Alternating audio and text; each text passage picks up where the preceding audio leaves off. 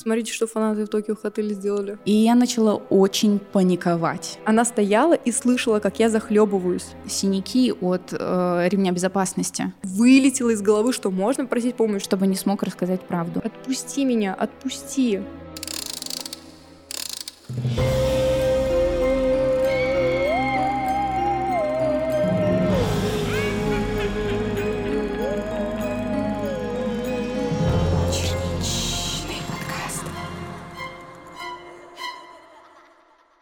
Привет, интернет! Меня зовут Маруся Черничкина, и я рада приветствовать вас на своем канале в рубрике «Черничный подкаст».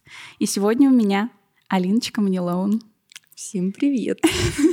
На самом деле хочу немножечко сказать, что э, я смотрю тебя очень давно, и в далеком каком 2016 году я покупала у Алины рекламу.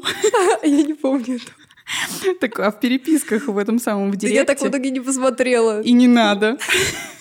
Не надо. Я не буду вам показывать, что я просила прорекламировать, потому что это кринж.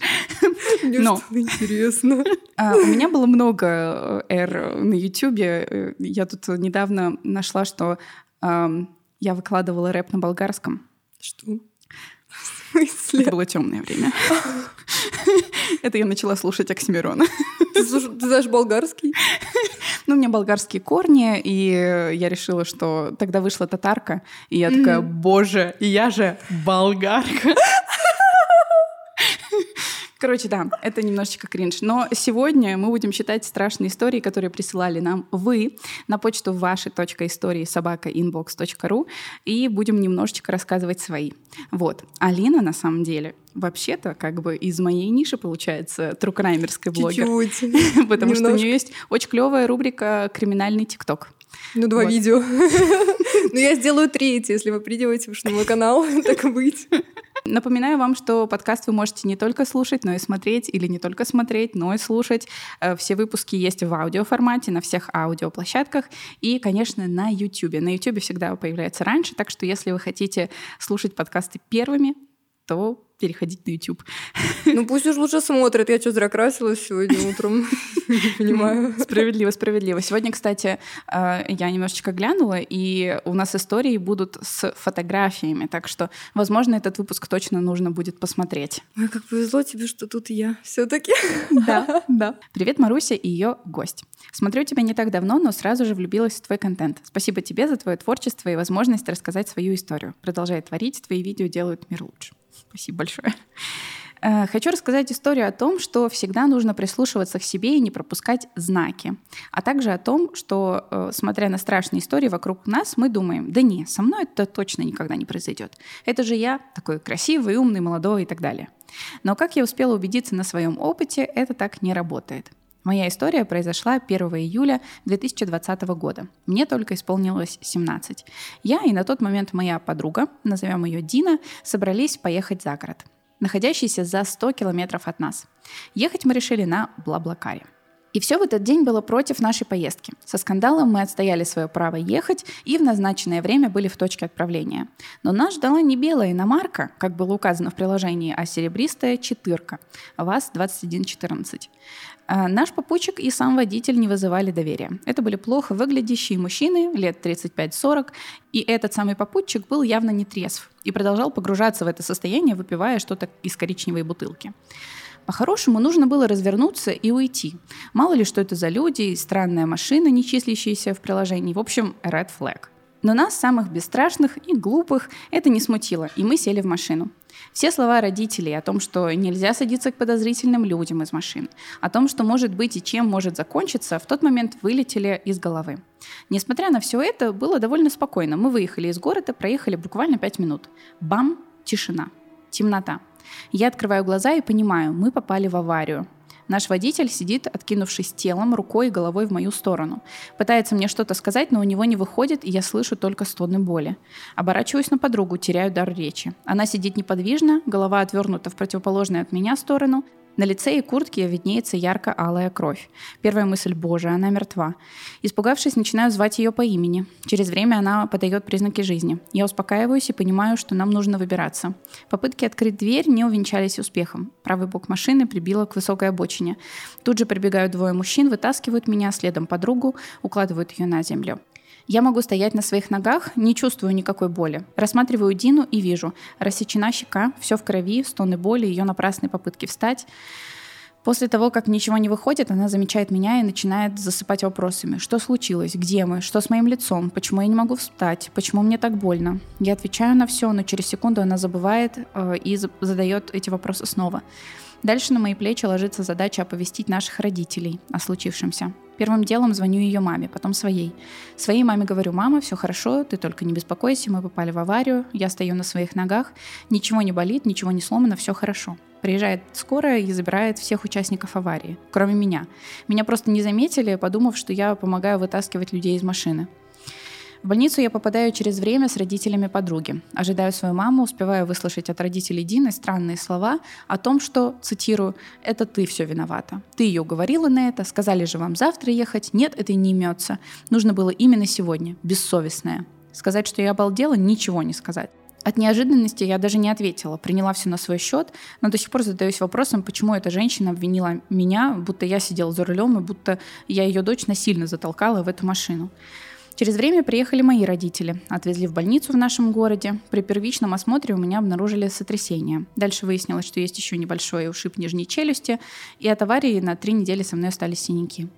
Уже через пять дней меня выписали, и я узнала следующее. У мужчины, сидевшего передо мной, выбит глаз и сотрясение. У Дины сломано два бедра, ребро, сотрясение, рассечена щека, парализована часть лица, а водитель умер в тот же день в больнице. По итогу, из всех, кто был в этой машине, мне повезло больше всех. Мистике этой истории придает тот факт, э, о котором я узнала спустя пару недель небольшая предыстория. У меня был кот, э, которого родители отдали за год до произошедшего. Отдали его вынужденно, так как переезжали э, в другой город. В день моей аварии моего кота, э, которого звали Дымка, сбила насмерть машина. И с тех пор я верю, что это он отдал жизнь за меня в той аварии. Было еще несколько странных фактов, которые заставляют меня верить в то, что это произошло не случайно. Особенно странно было то, что наша общая подруга, назовем ее Марина, должна была ехать с нами в этот день, но то ли из-за того, что мы плохие друзья, то ли это огромная удача, мы не взяли ее с собой. Так вот, то место, на котором должна была сидеть Марина, было местом удара машины, э, врезавшейся в нас. После всего случившегося, обсуждая с Мариной аварию, она рассказывает, что за день ей снилось, будто бы мы вместе разбиваемся на машине, но она ничего не стала рассказывать, побоялась, что покажется суеверной или нагоняющей жути. Так вот, мораль всей истории такова. Первое, будьте более внимательны ко всему, что происходит вокруг вас. Как бы банально ни звучало, порой мы не обращаем внимания на знаки. Второе, все, что происходит, не случайно. Если вам кажется, что случившееся это самое худшее, что может быть, поверьте, это не, далеко не так. Спасибо, что прочитали мою историю. Я прикрепила фото той злополучной машины, чтобы вы поняли, насколько мне повезло остаться не просто живой, а без единого перелома или серьезной травмы. Представьте ужас моей мамы, которой я звонила и говорила, все хорошо, я цела. Спойлер, увидев машину, она подумала, что я вру, и я вся переломанная. Я вот сейчас смотрю на эту машину, и это реально жесть. Я бы тоже, наверное, на месте мамы не поверила. Ну, мне кажется, все-таки мораль, мораль всей истории в том, что не нужно садиться машину, где пьяные водители, и ну, которая да. не числится в Блаблакаре. Знаки, конечно, мне кажется, можно на них какое-то свое внимание обратить, но когда тут полный red flag... Ну да, да, да. Как бы все на... Ну, я, конечно, душню, возможно. Да нет, понятно, что нужно быть аккуратными, осторожными, и действительно, если честно, по-моему, это уже не первая история про Блаблакар в моем подкасте, и я никогда этим сервисом не пользовалась, но мне кажется, после этих историй как-то, ну... А я пользовалась. Расскажи. История про Блаблакар. Короче, я должна была ехать э, из Новокузнецка в Новосибирск. Это было частое направление, потому что у меня там были друзья, все такое. Мне было лет 15, наверное. Вот, я должна была сначала ехать на поезде, ну, я пропустила этот поезд, что-то я там забыла паспорт или что-то такое, и я говорю маме, мама, мне надо как-то туда доехать обязательно, срочно, прям сегодня. Uh-huh. И она мне говорит, давай на Баблакаре. Uh-huh. Но из нашего города конкретно не было. И было, короче, из Прокопьевска. Uh-huh. Это еще поменьше город, но я думаю, да ладно, я же на какие-то там стереотипы не буду обращать внимание, что как бы меньше город, маргинальные люди, ну, бред. Uh-huh. Но почему-то получилось именно так. Я села с двумя машинами. Меня мама посадила. Я думаю, мам, как ты, как это? Почему? И я думаю, ну ладно, вроде как более-менее окей, поехали. В итоге мы едем, и я просто начинаю слушать их разговор. Так. И они говорят там про героин, про то, как они там в ломбард дают вещи, чтобы ширяться героином. Я думаю, ёбэны, куда я попала? И потом у нас, короче, была остановка. Обращается ко мне чувак, который сидит на переднем сидении и говорит, девочка, помоги мне встать. Я такая, чё? Он такой, типа, ну помоги. Я думаю, окей. Э, Я подхожу к нему и понимаю, что он слепой. Ну, слава богу, не водитель. Да, да, я хотела спросить. Слава богу, не водитель, но он был слепой, он такой, а мне нужно было перевести его через дорогу по льду. Ну, просто как бы... На мне эта ответственность будет. Думаю, ну ладно. Я его отвела, короче, в туалет. Такая, Ага. типа, стою, жду, жду, жду. Вот, но он оказался более-менее нормальный. То есть, несмотря на то, что у них были ужасные какие-то разговоры, все таки люди, они более-менее адекватные. И, слава богу, они были, типа, и трезвые, и просто... Лучше бы я этого просто не слышала. Ну да, да, да. Но у меня была еще история, когда мы ехали с пьяными водителями. Тоже Я- на Блаблакаре. Это было не на Блаблакаре уже. Так. Я была, короче, со своей подружкой. Ага. Э, тоже она была блогерка, я к ней приехала в Челябинск. Мгм. И мы решили съездить в Екатеринбург. Мгм. И наши ее друзья, наши, ее друзья, ее друзья, короче, мы вас сказали, мы вас отвезем. Мы Мгм. думаем, ну окей, хорошо, отвозите.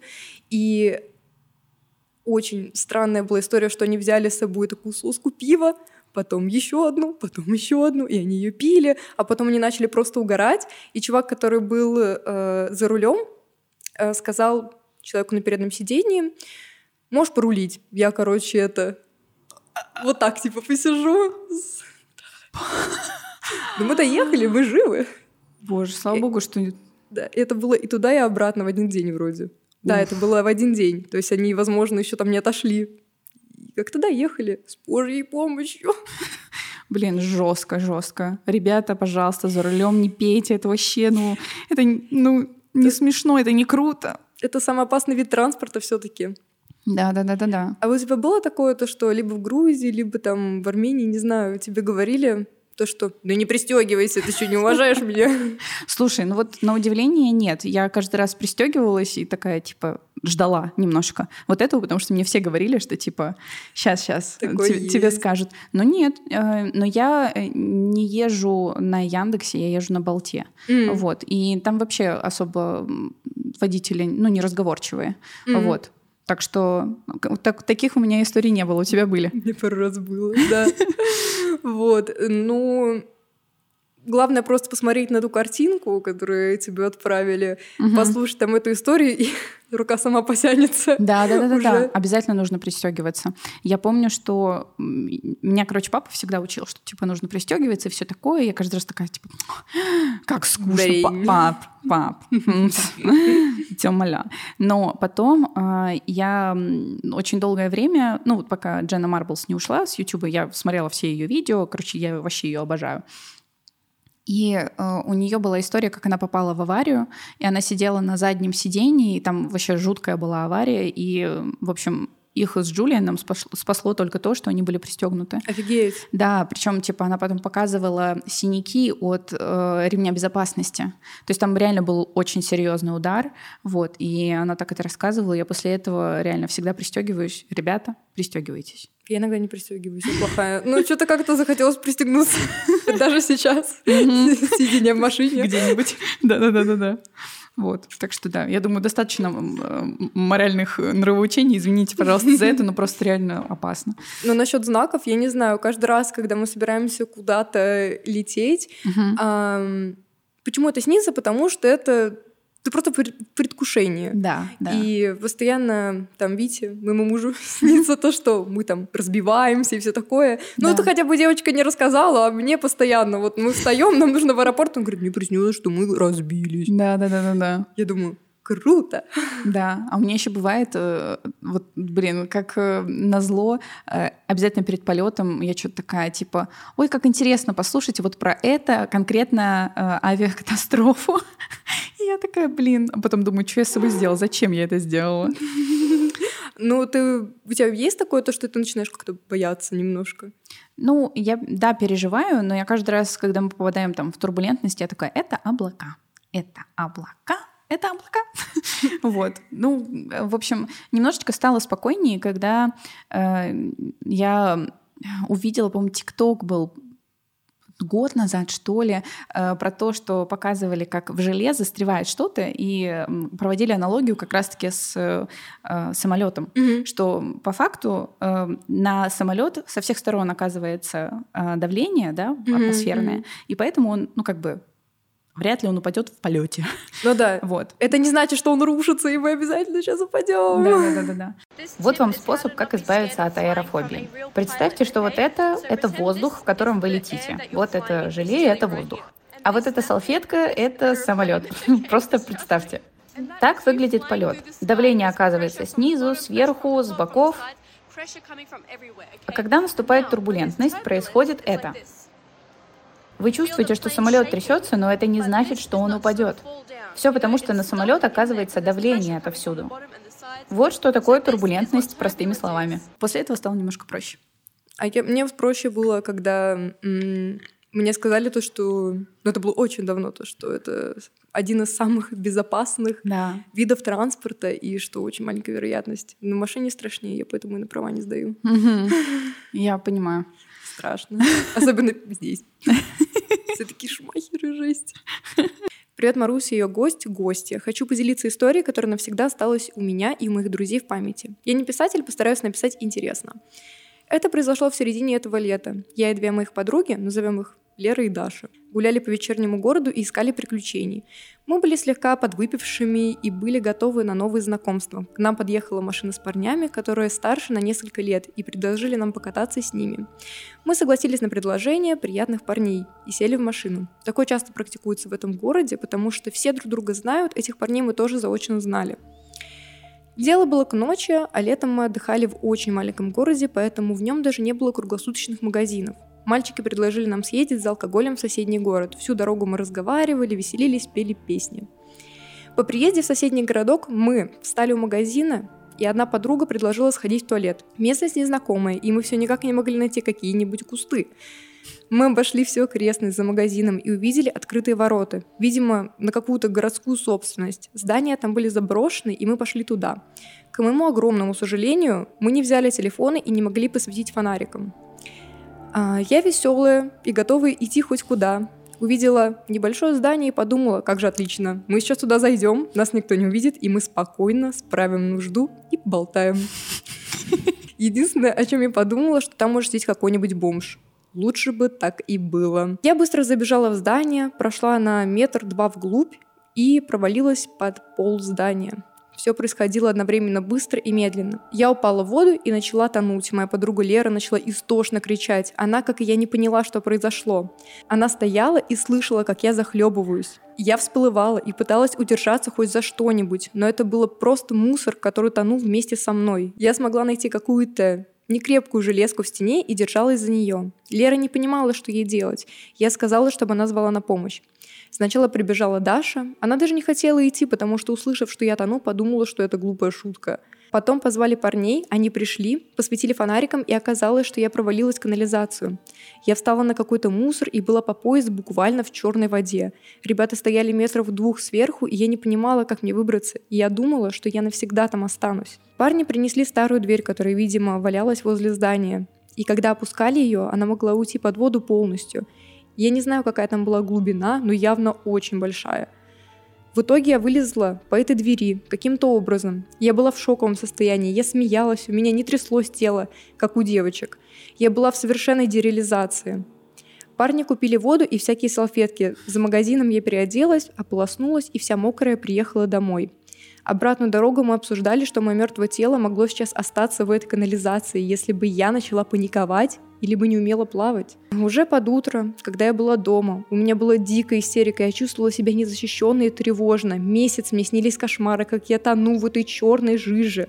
Сейчас мне страшно ходить в темноте и выезжать куда-либо.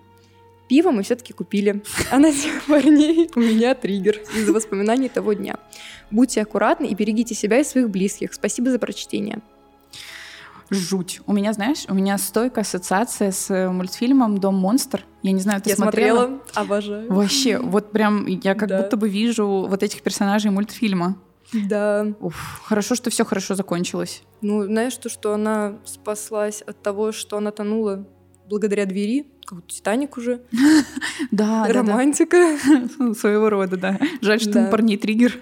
Да, Могло же быть наоборот, типа спаситель и все такое. Я когда только начинала читать, я думала, типа, как будто сейчас что-то с этими парнями не так будет, но что... Да. Ну, не, богу, что- слава, не слава богу, конечно, что чуть не утонула. Это ужасная ситуация. Слава богу, что они спасли в итоге, и что они Да. оказались достойными ребятами. Да, ну и она тоже себя правильно повела, потому Да. что, ну, как бы на спокойном. У Да. тебя были ситуации, когда чуть не утонула? А, Были, на самом деле. А, Вообще, по поводу паники, это очень точно, потому что, а, насколько я поняла, а, я читала какую-то информацию по поводу как раз «Титаника». А, Там же выжил а, один из... Я могу сейчас путать. Если что, я здесь сделаю ка- какой-то дисклеймер из Мгм. настоящей истории. Но если я правильно помню, эм, в «Титан- э, среди, короче, нескольких там, по-моему, людей, которые спаслись, э, был э, повар, э, который был в- вдрызг пьян. Э, И там, короче, такая ситуация, что э, в основном, когда ты попадаешь э, резко в очень холодную воду, э, ты быстро теряешь температуру, и на панике еще у тебя быстрее бьется сердце. Короче, ты тонешь э, отчасти именно из-за паники. И поскольку он был пьян, он не паниковал. Но при этом, э, прежде чем думать, что алкоголь вас спасет от того, что вы будете там тонуть, например, и как только, не знаю, вы попадете на Титаник, вы вы такой типа, где мой виски? Э, На самом деле, при этом, э, когда у тебя алкогольное опьянение, ты быстрее вроде как теряешь температуру тела. Вот. У меня были ситуации, когда я чуть не утонула. Короче, ситуация была абсолютно тупая. Нижегородская область, Заволжье. Эм, Кто из этой области, вы знаете, что там у нас есть э, озеро Михалева. А, Мы почему-то именно на Волгу не ездили купаться, а вот Михалева это вообще было типа наше э, основное развлечение летом. Вот мы ездили с родителями все такое.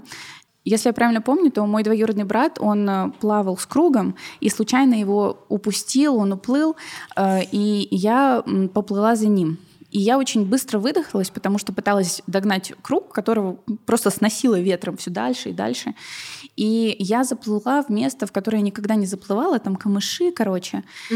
И я начала очень паниковать, потому что я начала чувствовать, э, что у меня ног что-то касается, я начала очень сильно переживать, и, короче, на этой панике... Драмаквинить. Да, да, да, да, да. Я, короче, была на панике, вот, но успела дотянуться до круга, и, на- ну, как бы круг, это уже типа что-то, не зря он спасательный.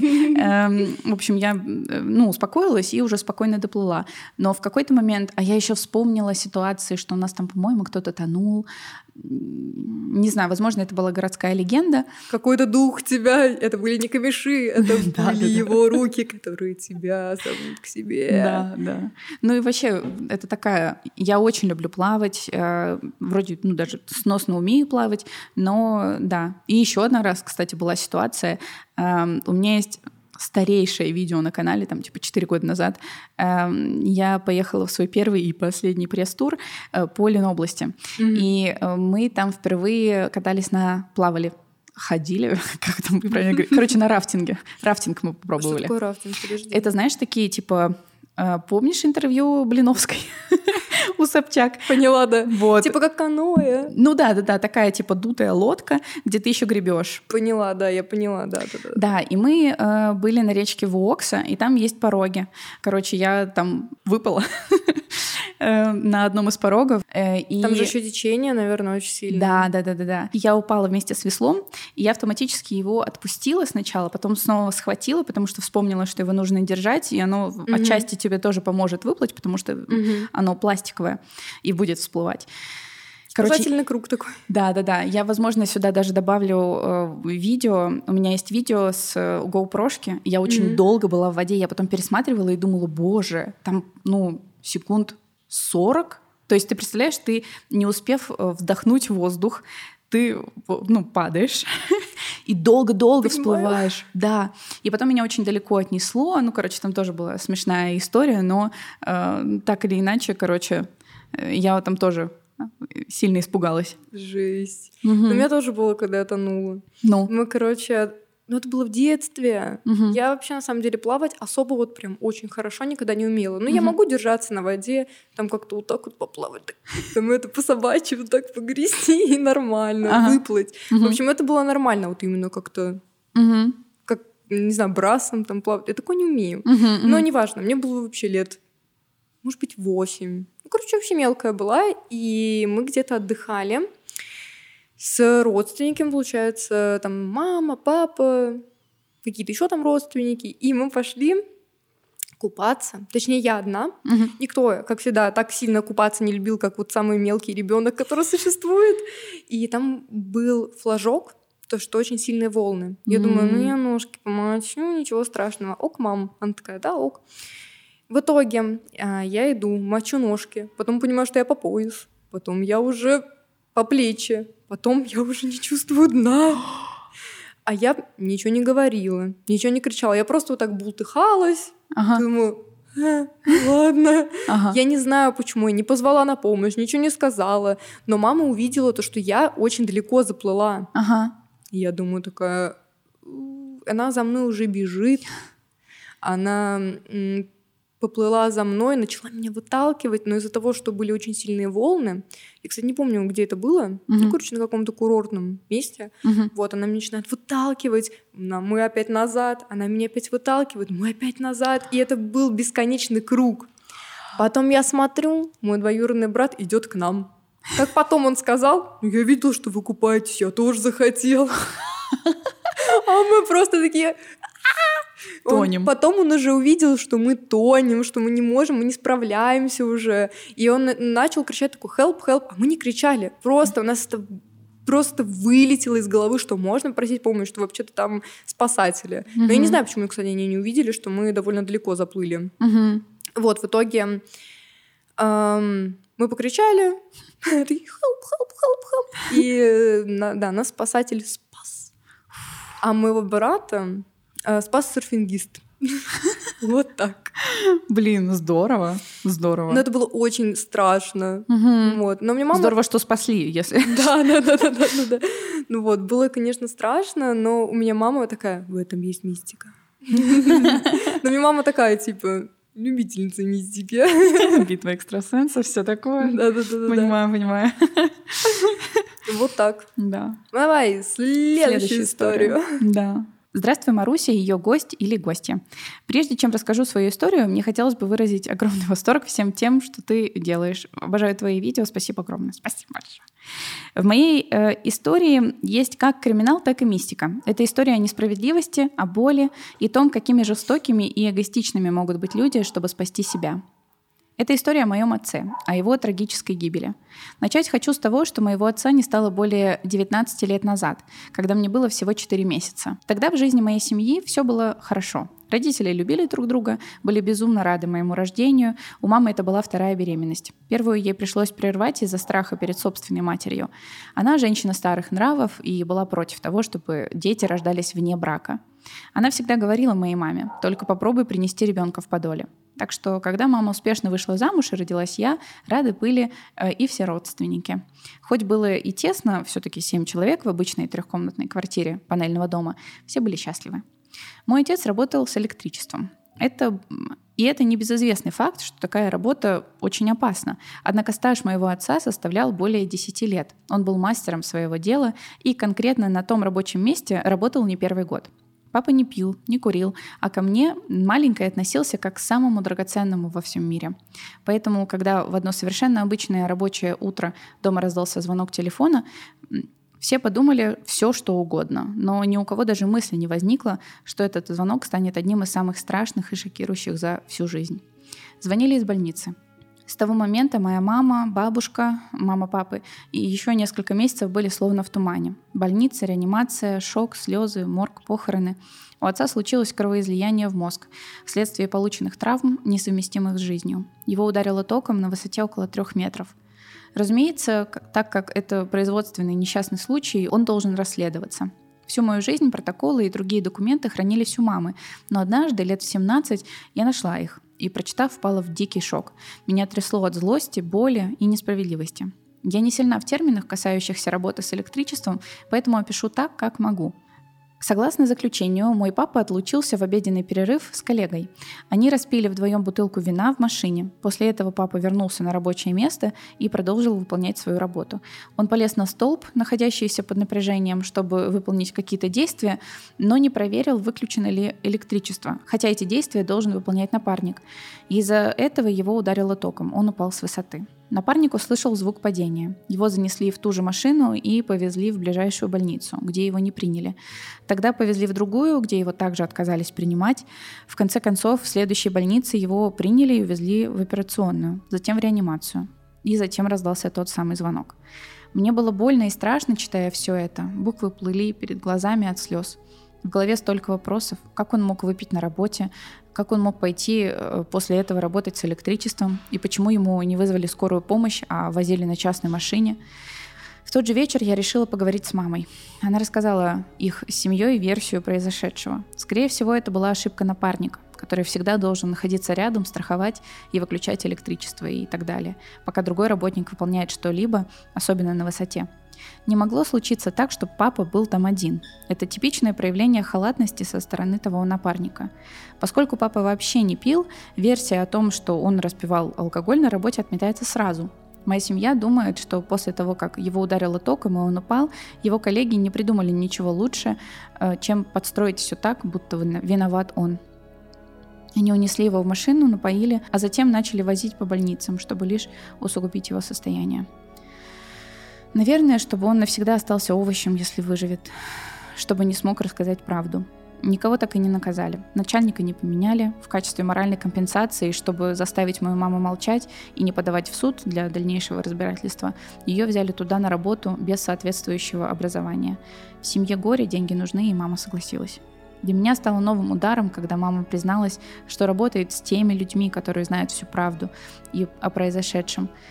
Но как бы мама не умоляла рассказать, они молчат. Мама не пошла бы в суд, она лишь хотела знать правду. Но тем людям сохранение своего рабочего места важнее, чем рассказать бывшей жене и дочери своего умершего коллеги правду об его смерти. Хочу добавить, что у этих людей, которые все знают, жизнь складывается не очень, а то, что касается здоровья, и вовсе плохо. Они муж и жена. У мужчины было два инсульта, после которых он еле пришел в себя, а женщина недавно пролежала около полугода в больнице, никакие не смогли поставить какой-либо диагноз. А что если эффект бумеранга все же существует? Когда папу привели в чувство, он повторял мое имя. Врачи подумали, что это имя жены, взяли его телефон, начали искать э, контакт с этим именем, но его не оказалось. Тогда позвонили по контакту мамы. Он думал обо мне. Из последних сил шептал имя своей четырехмесячной дочери. Он никогда бы не подверг себя опасности. Когда его жизнь только поменялась, он стал мужем, отцом. Он даже машину не водил из-за страха разбиться. Зная все это, те люди так и не рассказали ничего даже спустя почти 20 лет. Меня что-то очень жестко эта история осадила. Мне Она так грустно. очень грустная. Очень хочется обнять эту девочку. И, конечно, хочется, не знаю, бомбить, короче, с этих людей, но да. меня, если честно, от грусти даже злости не хватает. Ну, мне кажется, что они, кстати, не только держались там за какие-то свои рабочие места, а еще то, что им могли впаять, то, что... Срок. Да, там не по осторожности, да. по неосторожности, то есть вот это все и но это ужасно. Они просто, если все-таки так, как вот она предполагает, предполагает, да, то, ну это же просто они буквально добили человека, это ужасно. Да. Ну, очень, очень грустно. Я даже не знаю, что сказать, даже не хочется как-то не хочется ничего говорить, потому что кажется, что как будто бы все будет неуместно. Ну да. Просто, правда, обнимаю. Обнимаем. Вот. Ну просто у меня, например, нет таких э, историй с какими-то там расследованиями, делами, убийствами. Вот. Особенно когда это происходит с каким-то настолько тебе близким человеком. Да. Конечно, она его не знала, практически, но mm-hmm. в любом случае э, все то, что она о нем знала, то, что он последние слова там это ее имя было и так далее, то понятно, что он ее очень сильно любил. Mm-hmm. И когда ты такое слышишь о своих родителях, которых ты даже никогда и не видел, то в основном-то как? А, то, что родители не видят те, кого там бросили, да, да, да, да. и забили хер. Вот, понятно, что у них нет никаких чувств. А когда вот такое узнается, то очень грустно, что ты время не проводишь. Да. Не провел достаточно времени. Да, с этим с человеком. да. Вот. Желаю, чтобы ни у кого таких ситуаций не было. Правда. Давай следующую историю. Ну, у тебя нет ну, как-то позитивных историй. Ну да, позитивных историй нет, это правда, но просто э, такие истории, они прям вообще очень грустные. Да. Но была позитивная история, когда это про плесень. Вот Да, это, вот это да, была да, да. позитивная история. Мне она очень история. понравилась. Мгм. А, привет, Маруся. Пересмотрела все твои видео на YouTube и решила рассказать свою true crime историю для черничного подкаста. Летним вечером, как обычно, соседи собирались на лавочке у подъезда, обсуждали последние новости. Кто-то, согласно очереди, поливал клумбы с цветами у подъезда. Взрослая женщина, лет 55. Назовем ее тетя Наташа. Три года назад переехала в этот подъезд и теперь жила на третьем этаже с внуком 8 лет. Его мама работала в соседнем городе и приезжала только на выходные. Тетя Наташа сидела со всеми на лавочке, присматривая за играющим на детской площадке внуком. И тут кто-то сказал, «Тетя Наташ, к вам из милиции не приходили?» «Кто? Зачем?» И тут соседи поведали тете Наташе жуткую историю, связанную с квартирой, в которой она живет. Днем 25 декабря к 65-летней бабушке Вале пришли в гости ее дочь и внучка. Валентина Васильевна жила в двухкомнатной квартире на третьем этаже обычной панельной пятиэтажки с сыном Андреем, которому на тот момент было уже 36 лет. Андрей нигде не работал, перебывался случайными заработками и при этом не пил, не курил. По характеру он был спокойный и не особо разговорчивый. Любил выйти вечером на улицу, опереться об угол дома спиной и смотреть на прохожих. А если кто-то заговорит с ним, он вполне дружелюбно мог обменяться парой фраз. Валентина Васильевна хоть и была на пенсии, подрабатывала техничкой. А внучка и дочь жили на другом конце города, но часто приходили в гости. Иногда Валентина Васильевна ходила на пару дней гостить у дочери с ночевкой. 27 декабря, после долгих посиделок за чаем, дочь и внучка решили позвать бабушку Валю с собой домой с ночевкой. Но Андрею эта идея не понравилась. Он как будто изменился в лице. «Нет, она никуда не пойдет», — сказал он. Валентина Васильевна перечить сыну не стала и проводила внучку с дочкой домой. Отойдя от дома бабушки Вали, внучка почему-то насторожилась странной реакцией дяди Андрея. Решила вернуться и все-таки еще раз убедить бабушку пойти с ним с ночевкой. Дверь открыл дядя Андрей. И даже не впустив племянницу на порог, сказал, иди, мы завтра придем к вам с бабушкой. Что происходило в этой квартире после, точно неизвестно. Вечером около 20.00 соседка сверху слышала, как внизу на всю громкость кто-то включил телевизор. Прошло минут 30, а звук не стихал. Она вышла в подъезд и стала прислушиваться. Где-то так громко работает телевизор. Сквозь гвал звуков она услышала еле различимое «Отпусти меня, отпусти!». Но значения этому не придала, а может, подумала она, ей вовсе показалось. Поняв, что звук работающего телевизора идет снизу, она спустилась на этаж ниже, и тут же кто-то выключил его. Всю ночь эта соседка слышала глухие стуки. К утру все стихло. На следующее утро Андрей отправился в гости к сестре на другой конец города. Дверь открыла племянница, он прошел на кухню, и в руках у него была сумка. «Где мама?» – спросила его сестра. На что Андрей вытащил из сумки отрезанную голову матери и положил ее на кухонный стол. «Да вот же она», – спокойно сказал он. Сестра, собрав все силы, не подав виду, подошла в соседнюю комнату, оттуда позвонила своему мужу, прокурору города, и попросила его срочно приехать. Когда милиция обошла квартиру Валентины Васильевны, в ней было идеально чисто, никаких следов борьбы и крови. На балконе в белых мешках из-под сахара и муки стояли разделанные части тела. Под ванной стоял металлический таз с внутренностями. Известно, что убийца издевался над жертвой. Он резал ей уши, резал рот, отрезал язык. К сожалению, более подробной информации о том, что произошло в этой квартире, в ту ночь нет. Оказалось, что Андрей пять лет находился в психиатрической больнице, а затем его выписали как излечившегося. Есть у меня похожая история. Об этом никто из соседей не знал. После жестокого убийства своей матери Андрея снова поместили в психиатрическую лечебницу. И вот после этого ужасного случая прошло три с половиной года. Милиция пришла по прежнему месту прописки Андрея в поисках его родственников. Дело в том, что он снова прошел курс лечения, и врачи готовы были его выпустить. В этот день тети Наташи дома не оказалось, и милиционер интересовался у соседки, не знает ли он, как найти родственников Андрея.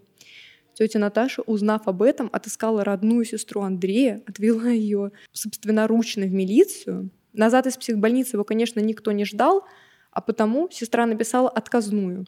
Дальнейшая судьба Андрея неизвестна. Тетя Наташа, узнав об ужасе, который произошел в этой квартире, где она живет, чуть ли не в истерике билась и вопрошала. «Да что же вы раньше мне не сказали? Да разве ж я купила бы эту квартиру?» Вот такая история, абсолютно реальная. Мы с мамой жили этажом выше квартиры бабушки Вали. А когда это случилось, как раз уезжали в деревню на Новый год к родным. Имена были изменены, с черничной любовью, твоя подписчица Диана. Ты сказала, что у тебя есть похожая история? Ну, конечно, есть у меня история похожая. Короче, а, я не знаю, знает ли кто-то о таком человеке, как Списивцев-людоед. Да. Как я уже и говорила, я из Новокузнецка, но краткий небольшой экскурс — это чувак, который со своей мамой заманивал э, девочек в основном э, к себе домой, издевался над ними, то есть там была история, то, что было три девочки, а одна как-то оказывала какое-то очень сильное сопротивление, поэтому ее сварили и заставили съесть двум другим. Другая девочка вроде умерла от бессилия или что-то такое, и последняя осталась в живых вообще каким-то чудесным образом. Э, не знаю, мне кажется, это скорее минус, потому что это была очень мучительная смерть все-таки. Вот, ее там привязали к батарее, вспороли ей живот, а, накидывали туда всяких грязных тряпок и все. Короче, Господи, это был пиздец. Какой. И этот человек жил а, через дорогу от моего дома. Вот, ну, это было, конечно, в 90-х, то есть меня вообще даже не было на свете, но по, вроде как э, его мать выпустили раньше, и она э, как раз-таки хотела вернуться в эту квартиру, mm. когда уже как бы тоже мы там жили и все такое. А, и каждый день, кстати, когда я шла в школу, я проходила через этот дом. Ну, то есть там арка была. Угу. Это было напротив школы. Этот дом был напротив школы. Ужас. Вот. И каждый раз, когда мне кто-то приезжает в Новокузнецк первый раз, я такая, а здесь жил маньяк. Ты говорила, что там заколоченные окна, да? Да, там никто не живет. И, кстати, такая же примерная история, потому что его называли меломаном угу. из-за того, что он громко включал музыку. И а. да, я сначала думала, когда была маленькая, что это ужастик, что это, то есть, ну, городская история, легенда. Городская легенда, да. То есть я не могла подумать, что это реально существует. Угу. Вот, мне говорили то, что, ну, когда тебе говорят одноклассники, короче, там жил э, маньяк, его мама лепила пирожки из детей и продавала их на вокзале. Ну, звучит как страшилка. Да. Вот, а потом казалось, что это правда. Я вообще, типа, такая... Что такое бывает в жизни вообще? Mm.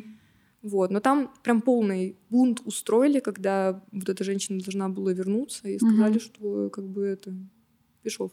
Да-да-да. Вот так. Ну, это очень стрёмная такая штука. Очень стрёмная история, да.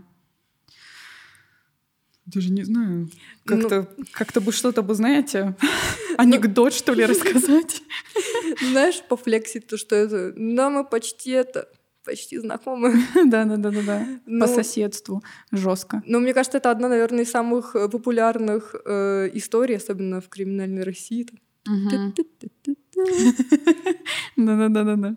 Вот. И у нас еще была, короче, в классе девочка, и у нее фамилия Списивцева, но она не была родственницей или что-то такое. Но, естественно, все такие... О-о. Да, все офигевали. Такие, может, Ее, наверное, никто не обижал. Ну, кстати, вроде никто. Мало ли что. Жестко. Вот так. Вот так. Блин, у меня таких ситуаций не было. Единственное, у нас, эм, короче, была какая-то история Ленинграда, Рач Ленинград и все такое. Короче, году, наверное, в 2000 не знаю, девятом, э, у нас около школы эм, произошел случай каннибализма, Причем там что-то тогда как раз демонизировали все вот субкультуры и все такое. Это все и Мария. Да, да, да. Там говорили, что. И Маша были... щелка такая, бля, я. Но это не я. Короче, да, там были, по-моему, ну, вроде не Эма, вроде год. Ну, короче, какая разница, там всех под одну гребенку гребут. Вот, поэтому да. А, но я вообще детали не помню, знаю только, что это было где-то в нашем микрорайоне. Но это да, жестко. Смотрите, что фанаты в Tokio Hotel сделали. Ведут подкаст свой. Ужас. Трэш. Трэш. Еще на такие темы не богоугодно разговаривают. Ну, Да, да, да. Кошмар.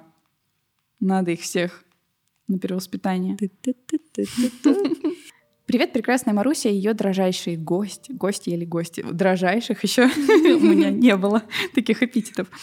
А, Каждый раз с замиранием сердца жду твои видео, особенно подкасты. Спасибо за то, что вкладываешь столько усилий и продолжаешь выпускать качественный контент. Спасибо, что.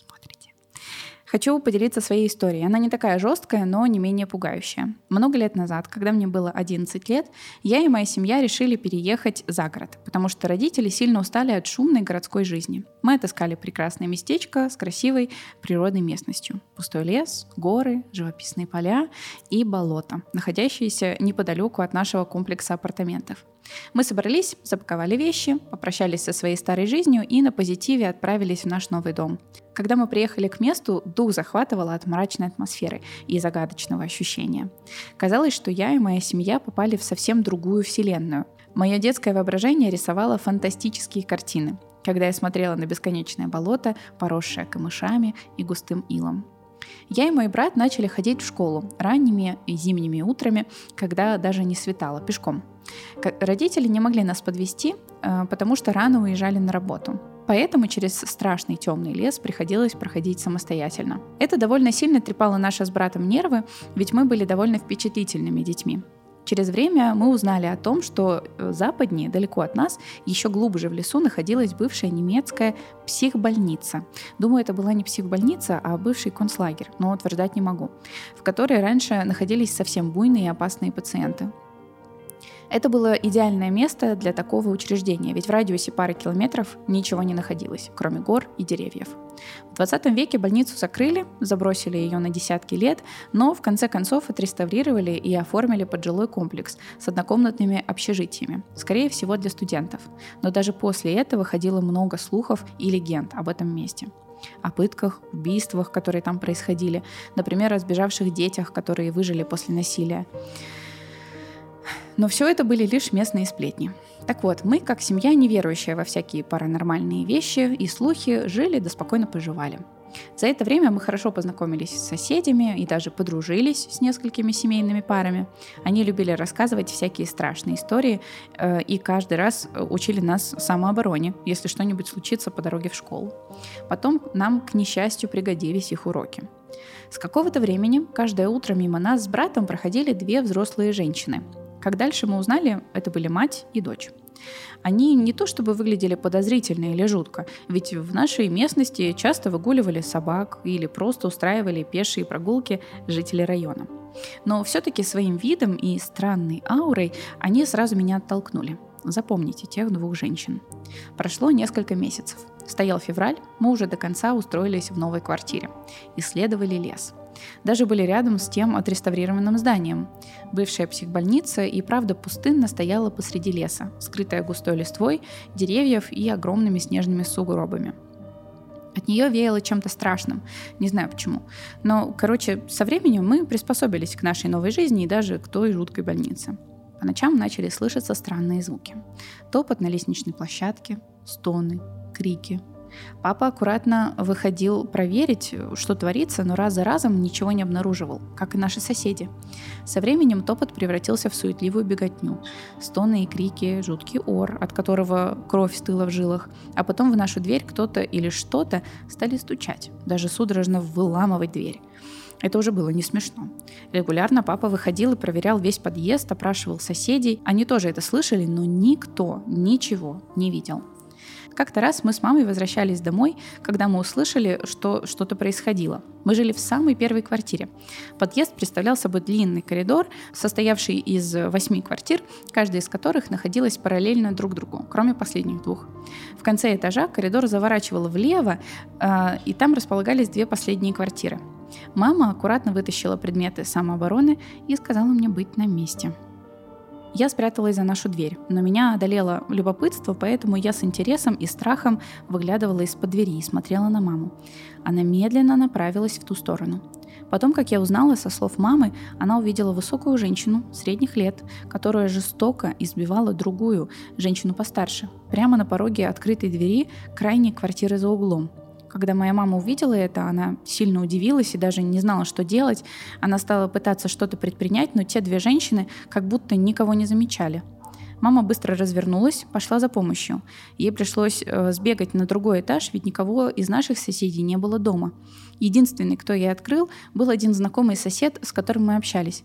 Они быстро направились к ним, стали разнимать. Высокая женщина стала вырываться, и как только не поливала и не обзывала валяющуюся на полу всю в синяках и серьезных ранах другую женщину. Женщина, как потом стало понятно ее мать, постарше, неразборчиво что-то бормотала, закрывала свою голову руками. Конечно же, потом мы рассказали все другим соседям. Они, в свою очередь, сказали, что до этого не видели этих подозрительных личностей, а потом все было как в тумане. Я точно не помню всю хронологию событий, ведь тогда пережила глубочайший стресс, но дочь той женщины стала преследовать нас, особенно моего брата, с ножом, угрожать моей матери э, тем, что она изнасилует детей, убьет и закопает там, где никто не найдет. Мы чудом смогли сбежать от нее. Родители немедленно обратились в полицию. Женщину задержали. Как оказалось, дочь жестоко насиловала свою мать физически и психически издевалась над ней, пытала и так далее. Ее мать тоже была замешана кое в чем, именно в домогательстве до маленьких мальчиков. Все странное, что происходило на протяжении тех недель, а именно звуки, крики, объяснялось тем, что по ночам дочь срывалась с цепи и била свою мать. Жутко то, что они э, когда-то давным-давно сбежали из психбольницы, подделали документы и скитались. Потом заселились в ту квартиру за несколько месяцев до нас. Не знаю, как им это удалось, откуда у них взялись деньги. Но самое страшное то, что за все это время ни мы, ни соседи не видели э, их и не понимали, что происходит. Да, со стороны сейчас кажется очень глупым моментом, мол, как можно было не понимать, откуда исходят крики. Но все это было чистыми совпадениями, поэтому мы так долго не могли их поймать. Не хочу рассказывать все подробности, но на них завели уголовное дело. К сожалению, они смогли избежать тюремного наказания. Вместо этого их поместили в психбольницу в другом городе. Мать и дочь страдали какой-то разновидностью шизофрении. Больше мы ничего не слышали, ума не приложу, что с ними стало сейчас. После этого мы прожили там еще несколько месяцев и решили съехать, потому что все члены нашей семьи получили психологическую травму, особенно моя мама. Она стала свидетелем жуткой картины, так еще и получала угрозы в сторону своих детей, то есть нас. Мы переехали, и больше таких ситуаций не происходило. И я очень этому рада. Все эти совпадения, лес, глубинка, бывшая психбольница, две сумасшедшие в этом месте, кажутся очень жуткими и какими-то нереальными. До сих пор мурашки и холодный пот пробегают по моей коже, когда я вспоминаю эту историю. Какого-то умного вывода или морали под конец не будет. Я просто хотела поделиться своим таким опытом. Большое спасибо, что потратили ваше драгоценное время, чтобы прочитать мою историю. Желаю всего самого наилучшего. Спасибо. Ужасная, страшная история. Потому что это так представила еще, как прям какой-то да. дримкор. Да, да, да, да, да. Еще такие детали. Действительно, все как будто бы такое прям глубинка, лес, да, реально. Да, да, да, да. История, и как будто бы, как будто бы именно там это должно было и произойти, как прям сценарий для фильма ужас. Короче, ощущение, что я просто фильм посмотрела. Да, в голове уже все представили. Ага. Ну, я не знаю, мне вот нет каких-то похожих историй, истории только про психбольницы. Ну-ка. Я лежала в психбольнице, было весело. Ну, там было, наверное, страшно только тогда, когда ты в первый день тебя привозят в острое отделение, угу. а, ты еще в палате с самыми ну, либо кто только приехал, либо кто там уже давно, и просто вот, ну, тяжелые пациенты. Угу. И ты сидишь, у тебя нет ни тумбочки, тебе нельзя держать ручку, ничего делать нельзя. Ты сидишь, и перед тобой, там, я не знаю, ночью, ага. первый же день валили женщину, которая у нее был какой-то жесткий психоз, и ее должны были привязать. И из-за того, что она очень сильно брыкалась, она ударилась головой. И этот звук был такой громкий. Но на самом деле, то есть в больнице, которая была, там никого не били. Uh-huh. То есть такого не было, какого-то жесткого эмоционального, физического абьюза, такого не было. Но uh-huh. просто из-за того, что она очень сильно брыкалась, она сама ударилась. Uh-huh. И, короче, мне стало так стрёмно, и она потом сразу замолчала. А. Но с ней было все нормально, и потом она рассказывала, что она жена Трампа, и сначала мы с этого угорали, а потом мы поняли, блядь, это же ужасно, это над таким лучше не смеяться. Да-да-да. Вот. Но мне нравилось, что я могу находить хорошо общий язык с людьми, оказывается. То есть для меня всегда э, было неловко э, со взрослыми людьми общаться. То есть именно там 40-50 лет. То есть как мои родители, типа, примерно. Да, Мне было как-то неловко, потому что меня сразу ассоциации с учителями, которые меня ненавидели. да. Там, ну, короче, постоянно, то есть из-за татуировок, из-за какого-то внешнего вида всегда было вот это пренебрежительное отношение. А Мгм. тут, а тут, блин, я выхожу, там э, сидит, там такая была бабушка, она Мгм. что-то сидит, рисует акварелью, и у меня были фиолетовые волосы. И она на- намазала себе... Нет, это была не акварель, а гуашь. Она намазала себе волосы фиолетовой гуашью, и она такая. Алина, я как ты. И нарисовала себе тоже татуировки. Блин, это мило. Да. Как-то трогательно так. Да, но там, конечно, тоже не без грустных историй, то, что она там, не знаю, просила... Ам, Одна девочка, с которой они лежали, Мгм. короче, она знала ее семью, и она уже выписывалась, и ей говорит эта бабушка, передай, пожалуйста, там вот этот пакет моей дочери, там, короче, письмо, чтобы она меня забрала, чтобы то все пятое, десятое. Она говорит то, что она его не возьмет. Мгм. Вот. Он говорит, типа, в смысле? Говорит, тебя не заберут. Ну, просто она решила, как бы... Это не в первый раз просто было. М, Не в первый раз она туда попадала, эта девочка, не в первый раз ей предлагали что-то передать. Да. Вот. И она говорит, типа, нет, она не берет ничего. М, Вот, ну это грустно. Да. А она, в смысле, не очень понимаю, типа она отказалась, потому что она не хотела? Или... М, Именно эта девочка, которую попросили передать? Да, да. А, ну, мне кажется, просто она уже пыталась что-то передавать. Вот. Ага. Потому что она не в первый раз попадала в больницу, и Да. они давно уже знакомы, так сказать. Вот. И когда несколько раз по ходу это не получилось, Она решила сказать, чтобы Да. не было ожиданий. да, да, да. Вот, ну, Грустно. многое, что там связано с больницами, даже не только с психбольницами, это всегда жесткие вещи. Мгм, Вот. мгм. Ну, Давай следующую историю. Привет, Маруся. Смотрю тебя достаточно недавно. Подписалась сразу же после первого прослушанного подкаста на Яндекс Музыке. Как здорово. Меня находят на подкастах. Да. Я тебя тоже люблю вообще-то. А, Я хотела рассказать достаточно страшную историю, но прошу заметить страшную, а не мистическую. Возможно, для кого-то она станет поучительной. Начнем. Мне было тогда 17 лет, и произошло все летом 2021 года. У моей семьи есть суперспортивные друзья, которые собираются всегда большими компаниями и ходят в походы. А, Сплавляются по горным рекам и все в этом духе. Мама всегда считала, что я еще маленькая и недостаточно выносливая, чтобы брать меня с собой. И вот летом ей поступило предложение отправиться в поход в горы.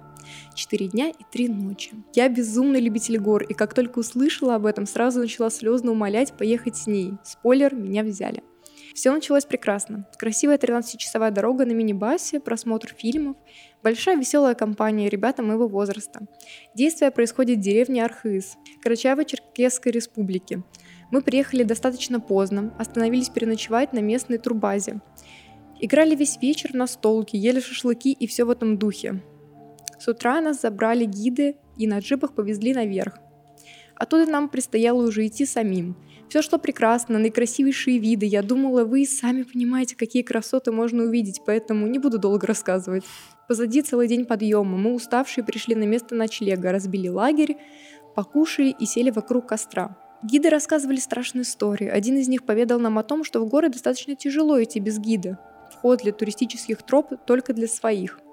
Но есть сумасшедшие люди, которые ходят по горам и убивают туристов. И это не байка. А, Поэтому в горах нужно быть максимально начеку. Как только мы дослушали эту историю, я увидела вдали много фонариков. Уже было темно, и любое свечение было заметно. Я указала гидам на это, они были напуганы, но не подавали нам виду. Это что-то светящееся приближалось к нам. Когда это только подошло ближе, мы начали видеть человеческие силуэты, их было около десяти. Но когда они оказались уже непосредственно у нас в лагере, все расслабились. Ведь это была спасательная группа МЧС. Они рассказали нам о том, что около шести часов назад им поступил звонок о том, что случился несчастный случай в горах и им нужна помощь спасателей. А, они попрощались с нами и пообещали вернуться на ночлег к нам, так как назад ночью возвращаться было неудобно. Три часа ночи, все спят. Я резко подскочила от того, что на улице бушует невероятный дождь, град и гроза. Гроза на такой высоте 2700 метров, очень опасно, так как это высокая точка и им проще добить сюда, я сама по себе тревожный человек и не могла просто лечь спать. Я дрожала и слушала, как молния бьет где-то рядом. Чуть погодя, я слышу разговоры людей. Подумала, что я не одна, испугалась таких выступлений погоды и выбежала из палатки поделиться переживаниями с группой. Но не тут-то было. Высунув нос из палатки, я увидела толпу ребят-спасателей, носилки, перемотанные почему-то фольгой, и всю группу. А, они нашли людей, просивших о помощи, и для меня это был шок. Шел ливень, град, ночь. Они смогли найти двух крошечных по сравнению с горами людей. Мы накормили ребят и поделились палатками, сухой одеждой. Они остались у нас. Только на утро я узнала, что произошло с людьми, просившими помощь. Два парня в кроксах и шортах решили прогуляться по горам, что меня насторожило, так как сюда попасть не так уж и просто, об этом я говорила выше. Почему я сделала акцент на кроксы? Мы все в экипировке, трекинговых ботинках. Только так и то не всегда безопасно ходить в горы. Прогуливаясь по горам в сланцах, они наткнулись на снежник. Не знаю, что, что это такое. Он скользкий, и нужно идти след в след. Там фотка, кстати, будет, что это такое. Угу. Один парень все-таки подскользнулся и прокатился кубарем вниз в огромные каменные глыбы, а второй побежал искать связь. Бежал он 4 часа до связи и обратно столько же к своему другу. Через 6 часов вышли на поиски спасателей и искали их примерно 3-4 часа. Бедный, но невероятно глупый парень лежал в камнях очень много часов. Как позже выяснилось, у него перелом бедер ребер, позвонка и еще куча всего. С утра прилетел вертолет прямо к нам в лагерь и забрал этих ребят. Тоже прикреплю фото. Я не знаю, как сложилась судьба того парня. Надеюсь, что с ним все хорошо, и он извлек урок на всю жизнь. Будь осторожны, горы — это не только красиво, но и очень опасно. Угу. Хороший урок. Что-то я не поняла, что такое вот это вот скользящая штука. Но это, наверное, какая-то слякоть, типа того. Ну да, наверное, может быть, знаешь, как э, может быть какая-то наледь, которая прикрыта снегом, mm-hmm. может быть такое. Ну, мы вставим сюда фотографии, что такое сни- снежник, вот, да. поэтому вы теперь будете э, знать, если вдруг не знали. Ну, если вы там, не знаю, где-нибудь в Сибири и пытаетесь пройтись там Мартинсы где-то, вот типа того, падаете постоянно. Блин, это жестко на самом деле. Это ужасно. Почему не в кроксах пошли? Да, это... Тем более там довольно холодно. Угу. В шортах, кроксах. Очень ну, интересно. Ну, наверное, было, было типа лето. Они не подумали, может быть, что в горах типа холоднее намного. Да, да, да, да, да. Я не, никогда не ходила на хайкинг. Я, ну, были, ну, какие-то, конечно, не такие высоты, то есть не ну, то, да. чтобы я чувствовала перепады температуры, но мы так или иначе все равно были в спортивную, по крайней мере, одежду, mm-hmm. не специализированную, да, но там типа были кроссы и не кроксы, и там леггинсы, ну, короче, да.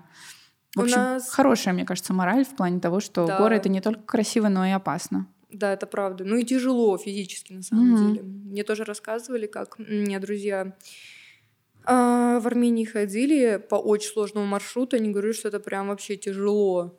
Да. То есть это не просто походить по горам. Да, То да. есть не в горку забираться. Мы тоже ходили, я вообще на самом деле привыкнуть не могу э, к тому, что тут вот буквально полчаса проезжаешь, и горы, горы, да, горы. Вообще. И да, и в Тбилиси, Тбилиси, я так понимаю, он сам именно вот на горах расположен, то есть да, там да, достаточно да, да, большие да. перепады. Ереван более такой э, на более ну, плоскости, короче, угу. гулять по Еревану полегче в этом да. плане. Вот. А в Тбилиси там, не знаю, мы буквально там идем к фуникулеру, и там такой прям подъем, и ты просто пульс 170, часы такие, да, да, да, чел, ты жив. вот. Но самое жесткое, мы, короче, поднимались в Каджоре. А, это, а, ну, в общем, очень красивое место. Я сюда тоже прикреплю фото к тебе Отдельно покажу. вот.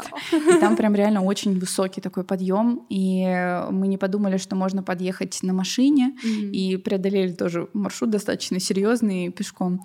Вот. Я тоже, конечно, офигевала от того, что там реально прям, ну, угол ну, я не знаю, какой он конкретно, но ощущение было, что все 90 реально. Да. Ну, понятно, что нет, но, короче, очень эм, существенный угол подъема. Мы вот оттуда пешком пришли вот так сюда. Вот туда вот мы идем наверх. Собственно, вот такой вот уклон. Самые страшные горы, которые покоряла, это лестница в Нидерландах. А что там за лестница? В 90 градусов. О. Ну там чуть-чуть, знаешь. Ага, ага. Вообще жесть. А, еще мы ездили в Норвегию. Mm. И мы когда ездили по всяким туристическим маршрутам, мы тоже были не особо там экипированы. Mm-hmm. У нас не было почти теплой одежды, мы что-то не подумали об этом. Не mm-hmm. знаю, ехали вообще на полном легке.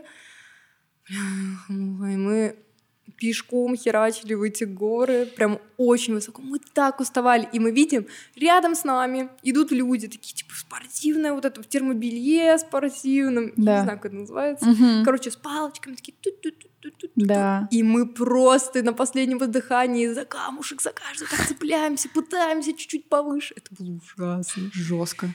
Вот. А потом была смешная история, то, что я э, из-за того, что было жарко, угу. Я умылась родниковой водой, а у меня аллергия на цветение, на пыльцу. О, да, из-за того, что было жарко, мы, короче, еще решили одежду угу. тоже намочить. Да. А потом резко стало холодно. Да, это опасно. Звучит так, как будто бы ты можешь э, как минимум простыть, а как максимум э, вообще что-нибудь да, похуже. Да, да, да, да. Потому что там хоть было вроде лето, но погода вообще не летняя. Угу. Вот. Но умыться родниковой водой это, блин, поступок моей жизни. Что-то из гениального. У меня так ты бы видела просто мое лицо, оно было все опухшее. Слава богу, не отек квинки. Да, да, но... было ужасно. Что-то на грани. Да, да, да. Жестко. Вот так. Вот, давай следующая история. Your turn. Привет, Маруся, ее загадочный гость или гостья. Решила поделиться историей своего друга. Пусть она и немного мистическая, но скорее забавная, чем страшная. Когда мы с ним были в восьмом классе, мы увлекались Гарри Поттером, мистикой и прочей бесовщиной. Гарри Поттер, бесовщину, я вас... Это что такое? Небогоугодный. Ну, я тогда планировала поступать за границу на кафедру теологии. От скуки и желания иметь стабильную жизнь с хорошим заработком за счет того, что э, никогда не искоренится. Мой друг тогда еще не решился, куда поступать, и больше э, разбирался с тогдашней учебой и проблемами в жизни. И вот я от той же скуки начала гадать. Нашла интересный способ. На листе бумаги рисуешь два круга, один в другом. По периметру одного круга пишешь буквы, по другому кругу цифры. Э, и в самом центре рисуешь крестик. И в шахматном порядке на нем пишешь «да», «нет», «да», «нет». Наконец, подвязываешь иголку на нитке, опускаешь в центр, призываешь духа и задаешь вопросы. Я всегда была проводником и инициатором, и мне действительно казалось, что это высасывает из меня энергию. Кто знает, может так и было, а может просто психосоматика. Мы очень часто баловались такой оккультной практикой, но наши предсказания никогда не сбывались. Но забавы ради это было интересно. Мы звали Пушкина, Лермонтова, Чехова, писателей и музыкантов, чтобы задать вопросы по теме грядущих произведений, а может и о своем будущем. Наконец, в один из наших последних разов такого гадания вместе мы зажгли свечи и решили вызвать Моцарта, так как мой друг в то время был музыкантом. Мы с ним поболтали, они нашли общий язык. Не помню, что он там спрашивал, но кажется, что э, все, о чем спрашивал мой друг, тогда оказалось правдой.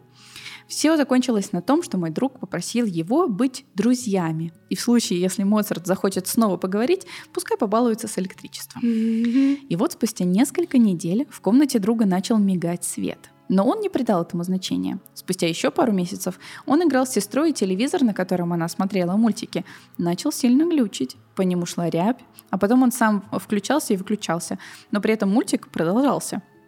Когда друг пошел к щитку, чтобы проверить электричество, в коридоре начал мигать свет, а телевизор почти сразу пришел в норму. После этого он рассказывал мне, что происходило с техникой, и я подумала, ну что бывает. Только когда он напомнил мне про Моцарта, мы посмеялись и приняли его как должное. Он, э, как мы думали, еще пару раз баловался со светом и техникой, э, и друг с ним здоровался, но со временем это прекратилось. А я до сих пор вспоминаю этот случай детской непосредственности и думаю, как же здорово было тогда быть такими беспечными, да еще и со связями на том свете. Mm. Большое спасибо за прочтение. Надеюсь, эта история вас улыбнула. Всего вам самого наилучшего. Он просто хотел дружить. Да-да-да. Они его отвергли, френдзонили. Даже не френдзонили. Да, даже не френдзонили. Мы типа не знакомы. Тот самый чел, который к которому ты поговорила, потом он сделал вид, что тебя не знает. Да, да, да, да. Блин. Хочу задуматься над своим поведением. Блин, очень забавно. Ты когда-нибудь гадала вообще? А, ну, Маш, я знаю, что ты, ты очень любишь гномика Травыш. Твой любимый. Да, да. А, у нас была максимум ну, в детстве, если у нас была пиковая дама. Угу. Вот. Ну, это классика. То есть рисуешь эту лестницу, ты да. пиковая дама, прийти, пиковая дама. Да, да, да. Я ничего не менялась. Просто вы сами такие, а что делать? Вот, это было там в лагерях, еще где-то. Но у меня есть карта Таро вообще-то. В Москве, кстати, остались. Вот, иногда я гадала. Но я перестала, когда мы начали э, общаться с Витей, мы начали уже встречаться. Вот. А, и он говорит, я хорошо гадаю, я такой весь гадун, но я не гадаю, потому что я не хочу знать свое будущее. И тебе тоже гадать не могу, потому что у нас как бы будущее общее. Ну да. Вот, но недавно Недавно мне моя подруга посоветовала какой-то канал Старо. Так. Она говорит, я, конечно, ни во что не верю, но вот эта женщина, она предсказывает все. И там реально мы посмотрели, то есть она предсказала там все, что в этом году было ага. заранее, и мы смотрели недавно. Короче, видос по знакам зодиака, что ждет козерожку, что так. ждет вот львенка и так далее. Так. Не знаю, мне какой-то трэш. Трэш? Блин, ну, обидно. Ну, ну там почему-то все было как-то на деньгах завязано. Ну, ну именно... Козерог, сначала... типа... Сначала трэш, потом хорошо. Где угу. хорошо? Извините, женщина. Блин, я вот, наверное, в гадание по знаку зодиака не особо, конечно, верю. Ну, потому что, типа, я как, к этому отношусь? Я читаю гороскопы такая, так, это мне не нравится, этого не будет, это мне не нравится, не будет. Деньги, да, хорошо, берем. Верю. Вот в это верю. Да. Вот. А к Таро у меня вообще такое а, отношение. На самом деле, мне вся эта штука нравится. Во-первых, мне нравится эстетически, вот как эти карты выглядят, они же все еще разные. Я тебе расскажу мистическую историю ты говоришь. Так, ладно. Вот, и еще мне нравится это, знаешь, как, э, как инструмент для саморефлексии, что ли. Mm-hmm. Это знаешь, когда ты, типа, бросаешь монетку, э, чтобы узнать, там, типа, идти тебе туда или не идти, и когда ты подбрасываешь, ты уже знаешь, э, какого варианта ты ждешь. Да. Вот. Я и, к этому, наверное, так отношусь. И ты, наверное, больше задаешь вопросы про то, что тебя действительно волнует. Угу. И интерпретируешь, и ты можешь понять, вот что у тебя вот прям тебя гложет. Да, да, да. Мистическая история, короче. Давай. у меня никогда не было проблем с татуировками. Так. То есть у меня довольно их много, и все они заживали хорошо. Я решила сделать себе татуировку карты Таро. Да. Агу вообще. И она у меня была, короче, на шее. Она ага. была довольно легкая, то есть она не была какая-то черная, это был просто line. И когда ты делаешь line, он заживает проще. Угу. И, короче, у меня она начала гноиться, типа там начали какие-то прыщи типа выскакивать, она там, короче, начала как-то гнить, все такое. Я думаю, «А, типа а что? что реально? А что за карта какая была набита? Вроде мир. Я просто она на шее. Она была набита до февраля. Что-то не сработало, блядь.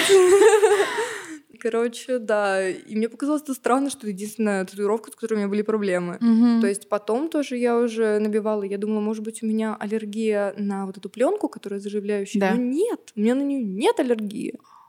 Не знаю. Короче, мистик. Или... Короче, мистика, да. Мистика, мистика. Выбираем. Мистика, мистика, мистика. Да. Слушай, ну интересно, у меня э, такого формата да я уже все рассказывала уже про Тарахунчику, вы все знаете, поэтому мне больше нечего рассказать. Поэтому, наверное, пожалуй, будем э, заканчивать. Единственное, мне для тебя небольшой подарок. Ты знаешь. что есть мерч. Yes, Да, yes. это канцелярский наборчик такой. Спасибо. Блин, так классно. Да, они Это еще я? очень... Да, она любила True Crime. Yes. Вот, так что да. Спасибо большое. Пожалуйста, пожалуйста. Вот. Че, как-то надо заканчивать. В общем, все ссылки на Алину я оставлю, конечно же, в описании. Спасибо тебе большое, что пришла. Я знаю, что деньги, да. Да, я рассчитаюсь, так сказать, потом. В общем, да, знаю, что вы ее ждали, поэтому вот, собственно, вот. Очень... Ой, это не я, это... Э, В общем, да, спасибо большое, что смотрели. Спасибо большое Туф Рекордс, что вы нас здесь тоже приютили. Все, Спасибо, что ты меня позвала. Я пожалуйста. тоже все подкасты посмотрела. То- Пов подкаст с подписчицей. Я смогла, и вы сможете. Блин, очень-очень приятно вообще. Ну Да. все, ребята, будьте аккуратны. Да, да, Слушайте берегите себя. «Чеченечный подкаст. И подписывайтесь на мой инстаграм и телеграм. И И криминальный ТикТок обязательно смотрите, очень интересно. я даже забыла про свой криминальный. Да, обяза- обещаю, что сделаю третью часть. Обязательно Да. вот для вас, для всех. Ну и, в принципе, лайфстайл тоже видео очень клевые. У Алины, например, есть очень-очень милый влог со свадьбы. Да, я его обожаю. Вообще, вообще очень круто. Да, короче, все ссылочки будут в описании. Ну что, все, мы вас по-прежнему очень сильно любим, целуем и, конечно же, обнимаем всем своим черничным сердцем. Муа.